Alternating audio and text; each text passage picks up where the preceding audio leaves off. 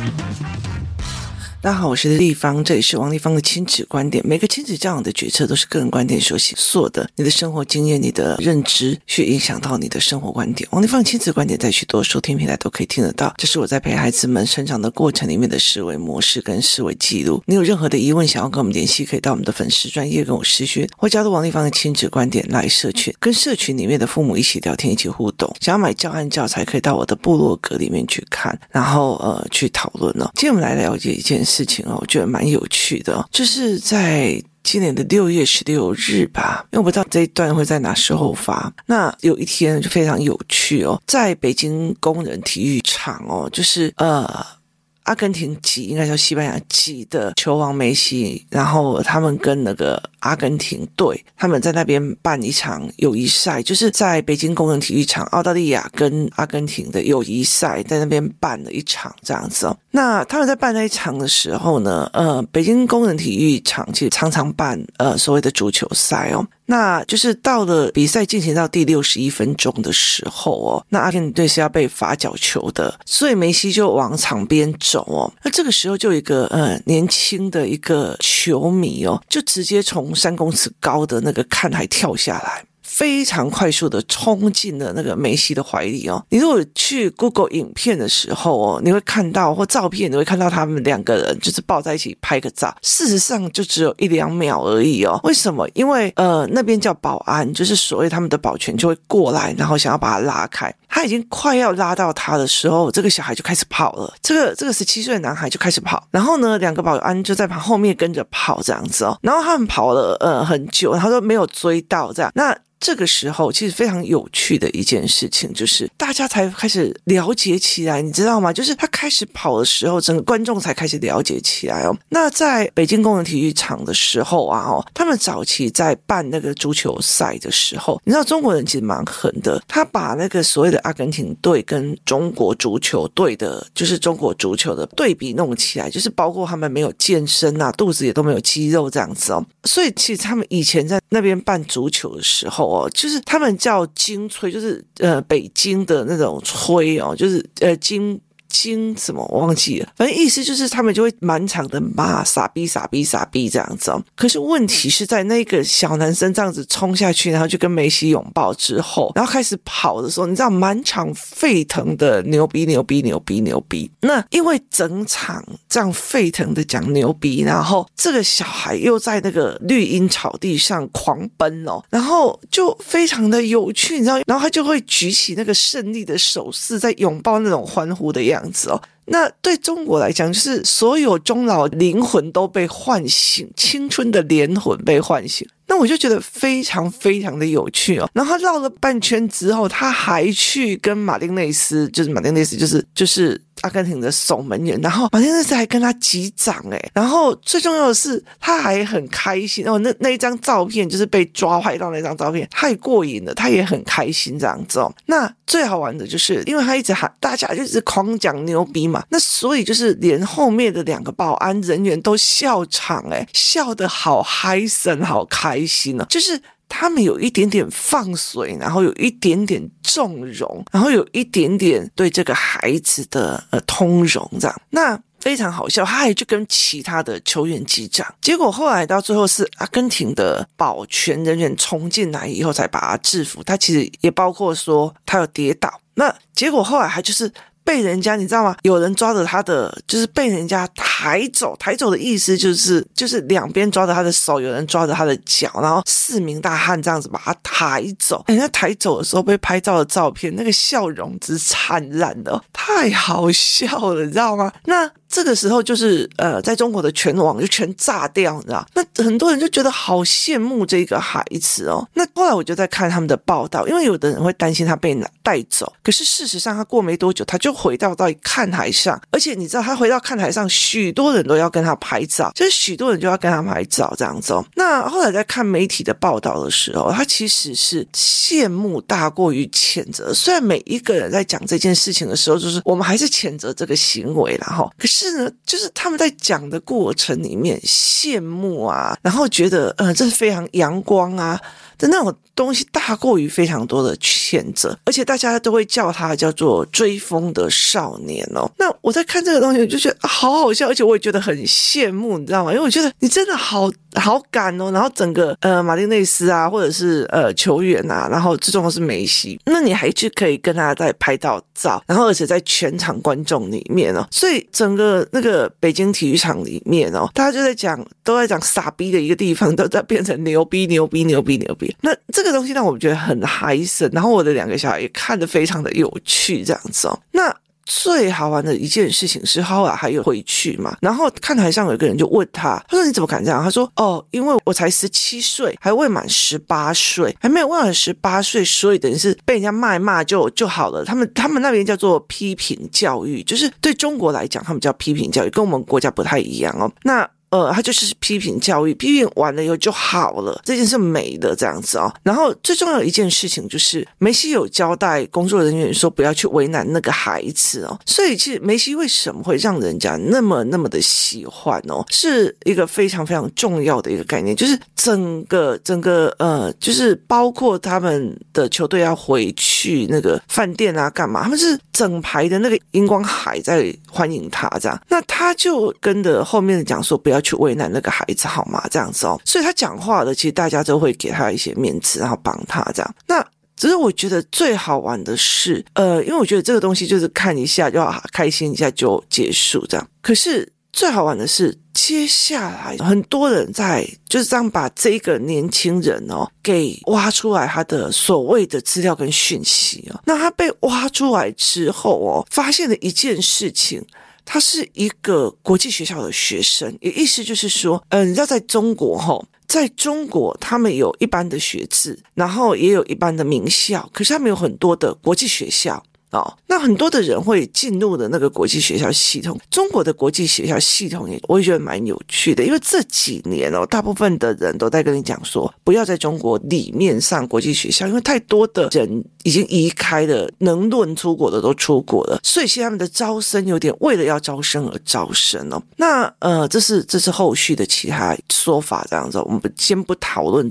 国际学校这一块，那也就是说，他的父母其实是把他送进去国际学校里面的哦，所以他并不是一般的公立体系出来的学生。然后他也是一个呃数学建模比赛的一个得奖少年，然后得第三名还是得第几名？那是一个数学建模，就是数学一个模组跟模式的思维的一个呃少年这样子。所以等于是他的思考逻辑是跟人家不一样，他是有一个呃。呃，像我们那时候之前在一直在讲盘面观跟呃所谓建模观的一个男生这样子哦，那为了这一件事情，他为了他想要去跟梅西拥抱的这一件事情哦，就是从他知道梅西要来，他买到票。那他就开始一直每天在练那个一千公尺，帮自己练体能哦，所以他可以在绿荫的草地上疯狂的飞奔哦，这蛮有趣的哦，这是非常非常的可爱。然后呢，最重要的一件事情就是，他其实找了很多的相关律师，对可能的后果做研判与推演。就是他问了非常多的相关律师，然后把这整件事情可能的。盘面思维做了研究与讨论，然后做的研究与讨论之后呢，他就做了非常多的后果的研判，然后也做了非常后果的预判。预判就是我预先知道会发生什么事情了，我预先知道了有可能会有一二三四五六七的可能性，所以他就觉得一二三四五六七八八个可能性。我那个后果我都是可接受的，就是我可以接受的后果。于是他就去做了，而且他就想，哎，这里从这里才三米高，就三公尺高，所以他就觉得可以。他也有练，哈、哦，练三米高跳下去。然后接下来就是，呃，一刚开始我们说的，他就冲下去，然后跟梅西抱啊，然后被保全追啊，然后然后追的时候，他还会找，就跑到去跟马丁内斯呃击个掌，然后跑到去跟其他球员击个掌，这样子。那呃，这整个过程，包括他被抓拍到的一个非常，就是他跟梅西很拍照的影片呐、啊，跟马丁内斯击掌的那种灿烂的笑容，包括他被抓出去的时候，那也笑容是灿烂的哦。那他已经可以接受的这个后果哦。那我今天来讲的一件事情是，这在这整个中国里面，他们在讨论的一个东西在于是，有一些人在讲说，好，呃，我记得我觉得在台湾，我之前有一一期 podcast 在讲一件事情，台湾只有说，妈妈我。可不可以？只有可以跟不可以，中间没有任何其他的可能性，没有讨论的空间，没有思维的空间，没有想要知道说你想要争取这件事情的背后原因是什么都没有，就是可以跟不可以中间在思维而已。我们很少去跟孩子讨论这件事情，你中间还有任何可能性哦。有一天有个活动带领员做了一个教案，它叫做合理不合理。好，那我觉得他那个教案做的非常非常好，就是我觉得这个教案做的非常的好哦，不管他的呈现，然后包括他的画风，包括他的做的东西都非常好。可是我却跟工作人员讲说，他做的非常好，但是不可以教。那后来他就问我说，为什么不可以教哦？我说，这世界上所有的东西都在讲。不合理的事情变合理，例如说，哦，我现在呀去北京要花五个小时，你就放在一百年前，你觉得不可能，现在是不是有可能？有可能，就是这整件事情吧，我觉得这不合理，然后变成合理。好，你要点出那个时间点哦。很多的时候，发明还有小孩的人生，很多的时候就是在不合理当中去做敲砖跟应用哦。所以第一件事情在于是。如果我们跟孩子的对话，跟我们跟孩子的思维，只有可以、不可以、不行、不用、不可以、不行。立方体说可以就可以，立方体说不可以就不，就是甚至你说不可以都没有一个任何一个缓冲跟一个说法的时候，它就会更糟糕哦。所以这整件事情是让我觉得很有趣的。你怎么去看这件事情哦？那它完完全全就是一个对错之间有非常多的可行性。好，所以其实我就常会在讲一件事情哦，就是勇于去踹、勇于去跑的这件事情，是一个妈妈要去带动起来哦。像我儿子跟我女儿，就是很会冲、很会闯，然后到最后再给我们每个修啊，就是去去聊这样子哦。那我女儿反正没有像我儿子这么的冲撞型的，心穷、心哑、心走、心后，他。他没有在考虑非常多的一件事情哦。那这个孩子还有个另外一个非常重要一件事情，就是我想去试试看，我要去试试看。可是他是一个不顾后果的，没有，他是盘面思维，他去思考这整个整件事情，因为所以接下来以法律层面来讲，呃，媒体会怎么讲？你看哦，他下去跟梅西拥抱，他真的只是想要拥抱吗？没有，他最重要一件事情，你看所有的记者都会去抓拍他们拥抱的那个照片，所以他不可能拿着手机去跟他讲说，那我们来合拍吧？没有，为什么？因为他很清楚的知道。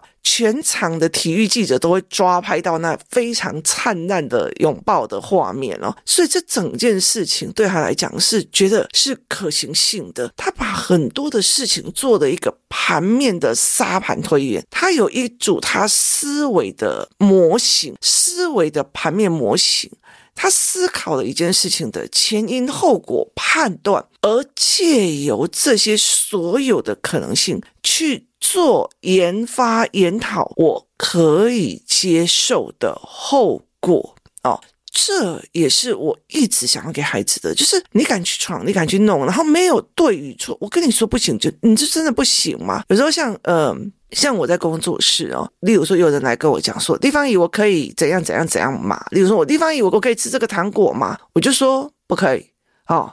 然后就有的人就说：“哦，好。”然后就走了。可是有些小孩就为什么不可以？立方体，请问我要怎么样我才可以争取到？立方体，请问你可以告诉我原因吗？你拒绝我一定有你的用意跟你的思维。然后我就会跟他讲说：“哦，对，你如果会想到这一点，那我告诉你我的考量是什么？那你如果觉得 OK，你再来告诉我哦。”所以他就会学到了。我在下一个决策，我在下说我要不要给 A。漫画，或者我要不要给 A 糖果，或者我要给 B 糖果的这一件事情的决策后面是有原因的。例如说，我给鬼王的小说，我给鬼的小说，好。为什么有些小孩会分到？为什么有些小孩不能分到？好。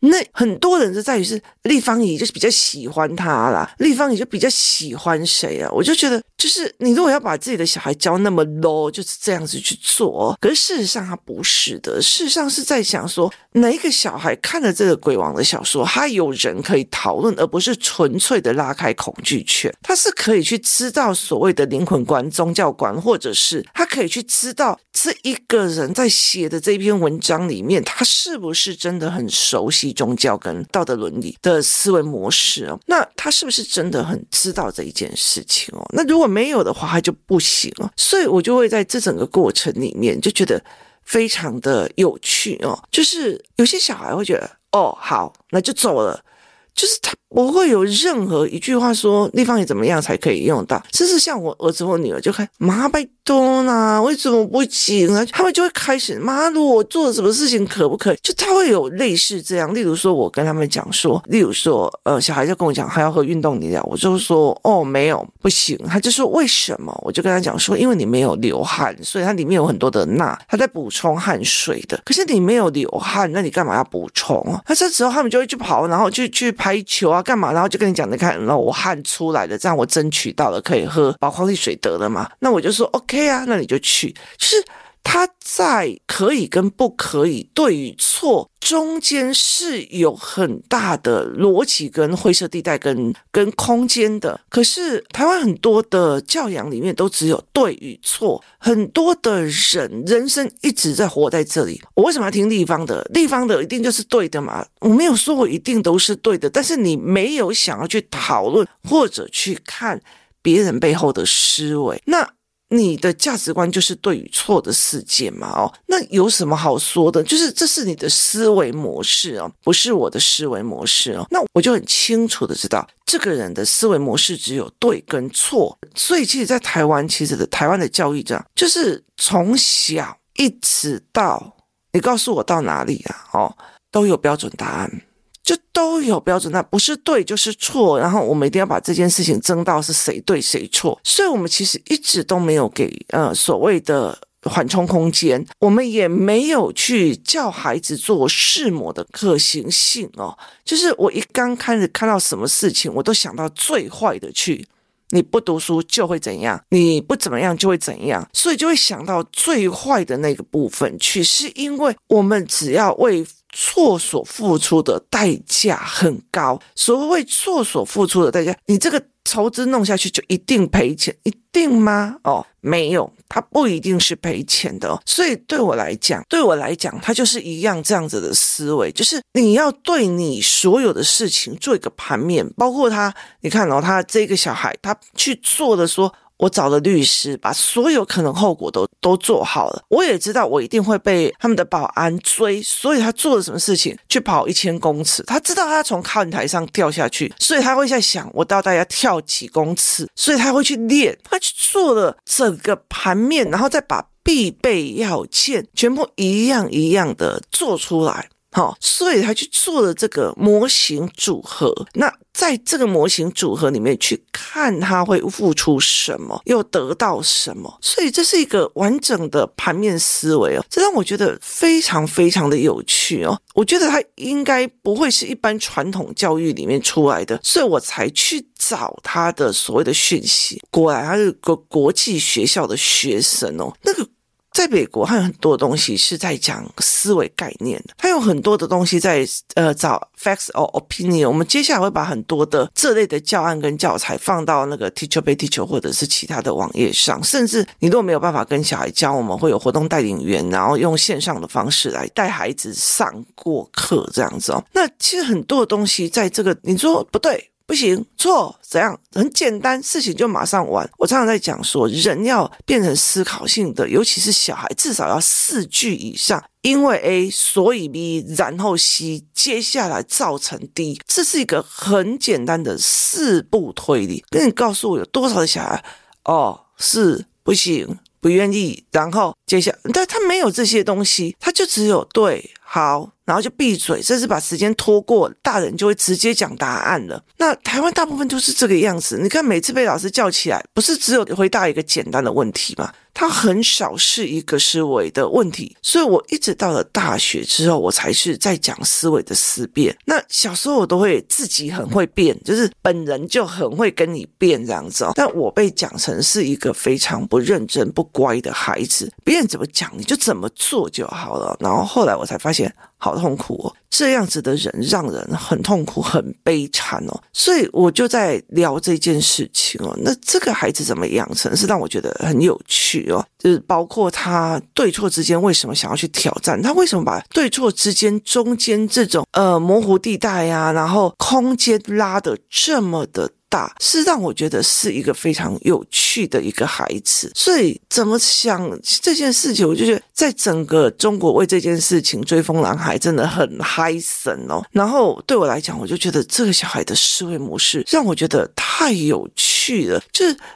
真的是太有趣了，因为他被抓走的时候没有害怕，很开心。我那个时候就觉得这个小孩好可爱。我后来就觉得，原来他的开心，他的自在，他的跑得非常，他不是怕被抓到，他是跑得非常的恣意盎然的原因，是因为他做了满手的准备，他知道了接下来会面对什么，而且他可以接受这个后果。可以不可以接受这个后果？这件事情也是很少妈妈教的。我如果告诉你这件事情，那你可以接受 A 这个后果吗？还是 B 这个后果？还是 C 这个后果？很少有父母可以教，也有父母在选择的后面加上可以有什么后果。所以，其实，在很多的过程里面呢，我们会诅咒后果。像呃，例如说我要出去玩，那妈妈就会讲说啊，你你你你最好不要给我摔断手脚回来哦，这个叫做诅咒你的后果。就是他用诅咒的方式去诅咒你的后果，那这整个过程里面让你一直被诅咒，一直被诅咒，可是他却没有告诉你说，哦，那你如果要出去旅行，那是怎么样自助旅行？那你有没有去看一下里面的，例如说救护车在哪里啊？干嘛的没有？像我们呃，有可能还会再跑去树屋啊，那我就会跟他们讲说，如果人多的话，我们就去墨宝。为什么？因为那个地方其实它其实是在树屋的另外一边，就是那个岛的另外一边。所以发生什么事，你还可以赶快坐那个快速的车子冲回去，就是就医。就是